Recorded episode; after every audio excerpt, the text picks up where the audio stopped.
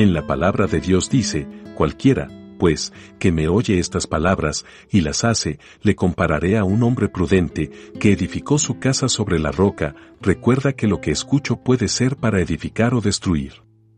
No olvides seguirnos en nuestras redes sociales como Iglesia Querit y acompañarnos en nuestros en vivos todos los domingos a las 9 de la mañana. Dios te bendiga hoy y siempre. Dios le bendiga, amada iglesia, querida en esta mañana, amigo, hermano y familia en Cristo Jesús. Hoy el Señor en este día nos habla y nos da un consejo que nuestra alma puede estar reposada en Cristo y nuestra esperanza es Cristo. Esto hoy lo vamos a ver a través del Salmo capítulo 62, verso 1 y 2, donde David nos dice, inspirado por el Espíritu Santo, en Dios solamente está callada mi alma.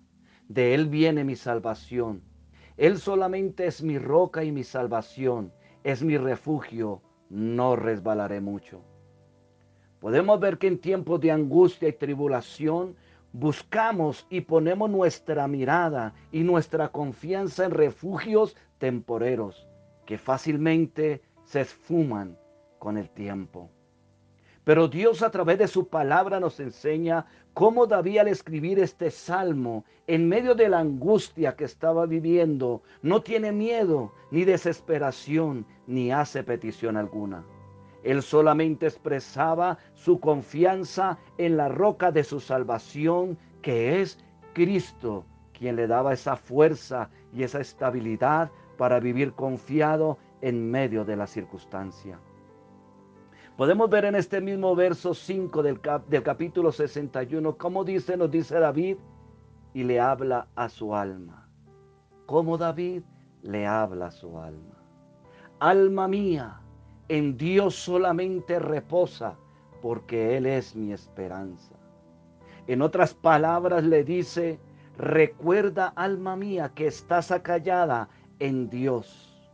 Es decir, en sus originales dumillaj, que le decía David a su alma, guarda silencio, deja de gritar, deja de llorar, deja de quejarse, porque Dios es tu reposo y tu esperanza.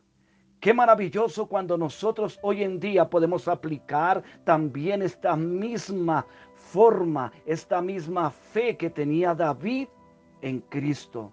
Por eso le decía a su alma, guarda silencio, deja de gritar, deja de quejarse, porque Dios es tu reposo, es tu esperanza. Eso hoy nosotros lo podemos aplicar a nuestra vida.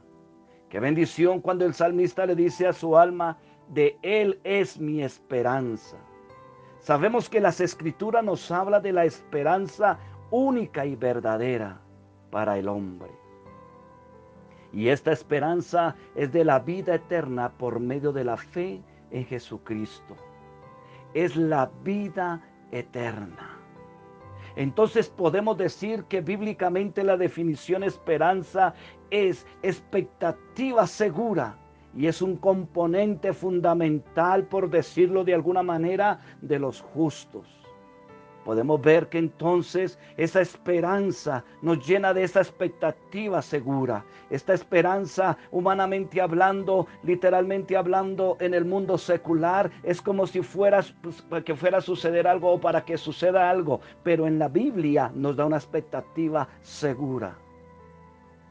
Y para poder recibir esa esperanza y esa salvación Querido amigo, en esta mañana que me escucha o en el momento que escuche esta grabación, debemos creer que Jesucristo es nuestro Salvador y reconocer que necesito esa salvación porque soy pecador y debo arrepentirme y convertirme de mis malos caminos. Entonces podremos tener la expectativa confiada y el anhelo de recibir las bendiciones que se han prometido a los justos. Recordemos que Jesucristo es el Hijo de Dios y el Salvador de la humanidad y nosotros podemos obtener todas las bendiciones por las que Él a fin de dárnoslas vivió y murió. Nosotros que hemos sido declarados justos, hoy podemos recibir y tenemos esa expectativa segura de esas bendiciones, porque Cristo hizo todo para que nosotros hoy podamos disfrutar primeramente de la vida eterna y después de las dádivas que Él da y hace que nuestra alma entre en ese reposo seguro de su esperanza. Amado hermano y amigo, amada familia querida, en este día que el Señor Jesucristo afirme y recuerda que tú estás parado, fundamentado en la roca y tu alma está en el reposo de la salvación.